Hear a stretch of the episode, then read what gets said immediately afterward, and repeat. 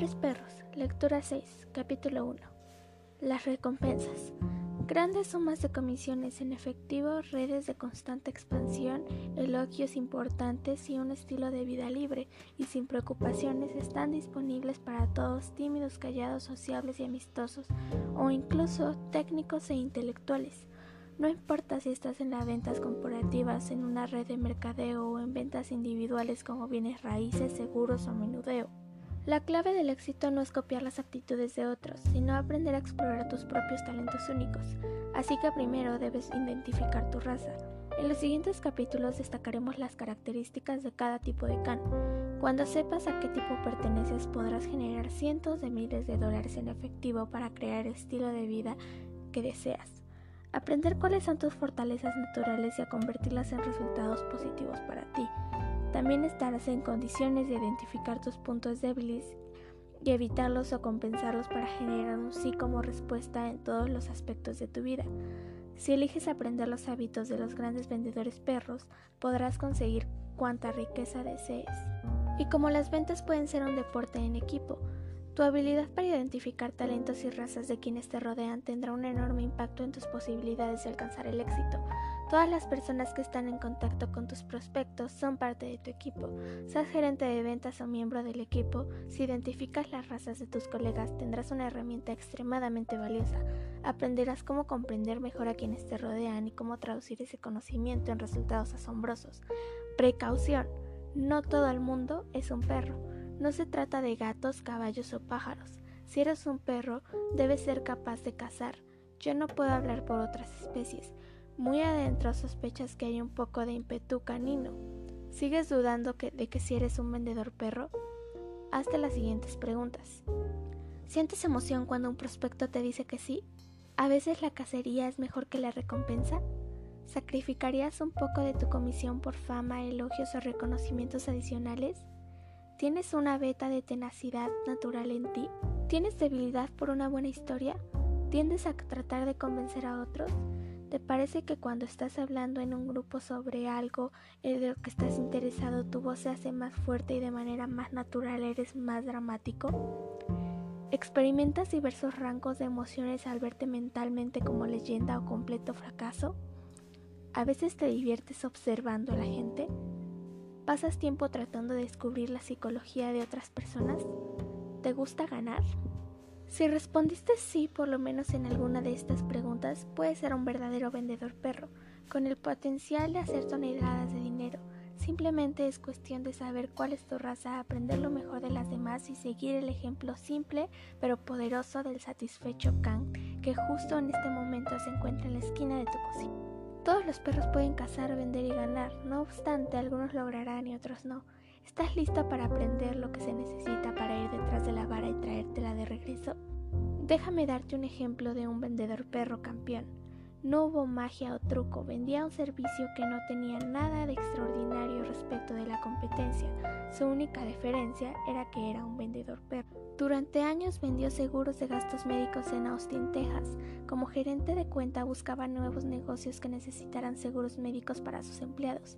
Llegó a una pequeña oficina donde se podía ver aproximadamente a una docena de personas yendo y viniendo con prisa, ensamblando computadoras personales. Pidió ver al dueño y lo llevaron ante un joven de 20 años que trabajaba en una mesa. Resultó que ese joven acababa de dejar la Universidad de Texas y decidió crear su propia compañía de ensamblaje de computadoras personales. Mi amigo el vendedor perro tuvo una corazonada respecto a de la visión de ese chico y la empresa que deseaba construir. El problema era que la compañía de seguros del vendedor perro no hacía pólizas por menos de 50 empleados. Nuestro joven gurú de las computadoras tenía solo 16. Para mi amigo la plática de ventas real debía de comenzar. Acudió su gerente, la organización y todos los lugares donde pudo liberarse de esa regla de ventas que rompía con el trato. Su jefe le dijo que no, pero para un vendedor perro eso significa sigue adelante. Mediante una venta impetuosa y tras romper unas cuantas reglas, pudo asegurar el negocio. En un año ese pequeño negocio pasó de 16 empleados a 500. El chico detrás de la mesa era Michael Dell y su compañía ahora es legendaria. Se trata de una lección invaluable. Para ser un excelente vendedor perro a veces hay que brincar algunas bardas para alcanzar la meta. Debes estar dispuesto a romper reglas, sacrificar unas cuantas vacas sagradas para conseguir los mejores contratos. Muchas veces eso significa que la venta más difícil es a tu propio equipo o compañía. Si agrega valor a todos los involucrados y es legal, ético y moral, no te acobardes después del primer no. Sin embargo, la mejor parte de esta historia es que mi amigo perdió el negocio a manos de otra aseguradora grande, poco después de que él tuvo 500 empleados. El día que lo perdió comenzó su nuevo negocio, su ciclo de ventas. Un verdadero vendedor perro nunca renuncia. Parecía que no podía conseguir una cita ni la atención de nadie en Dell. Se puso el sombrero de detective de Basen Hunt y comenzó a investigar como loco. En un reporte anual de Dell encontró el nombre de un miembro de la junta directiva que también era gerente de alto nivel en su compañía. Mi amigo llamó por teléfono a su superior para arrestar esa pista. Después de muchas llamadas, cartas e intentos, logró que ese gerente aceptara darle una recomendación para el comprador clave de Dell. ¿Consiguió el negocio? No, el sujeto le dijo que estaba satisfecho y que no pensaba cambiar. Nuestro amigo vendedor perro comenzó lo que se convertiría en un largo proceso para establecer una relación con ese individuo. Lo invitó a varios eventos deportivos y de caridad, le proporcionó un constante flujo de información oportuna que no necesariamente promovía la compañía de nuestro amigo, pero que era útil para que la persona de Dell se mantuviera al tanto de las cambiantes exigencias de la industria de seguros en una empresa en crecimiento. Creo la frecuencia de la que hablaremos más adelante, acuerdo tras acuerdo tras acuerdo, sirviendo, sirviendo y sirviendo un poco más, creo hacia una relación verdaderamente estrecha con ese individuo, hasta que un día el competidor tropezó, hubo una llamada telefónica, se intercambiaron unas cuantas palabras y nuestro vendedor perro y su firma regresaron. En ese momento Dell contaba con 1500 empleados. Cuando mi amigo dejó la empresa para trabajar como jefe de ventas y mercadotecnia en otra aseguradora, Dell ya tenía más de 15.000 empleados. Mi amigo aprendió al final su lección Retriever. Dijo, no había forma de que volviera a aprender esa cuenta. Me aseguré de orinar en todos los rincones de la compañía Dell para conservar ese territorio.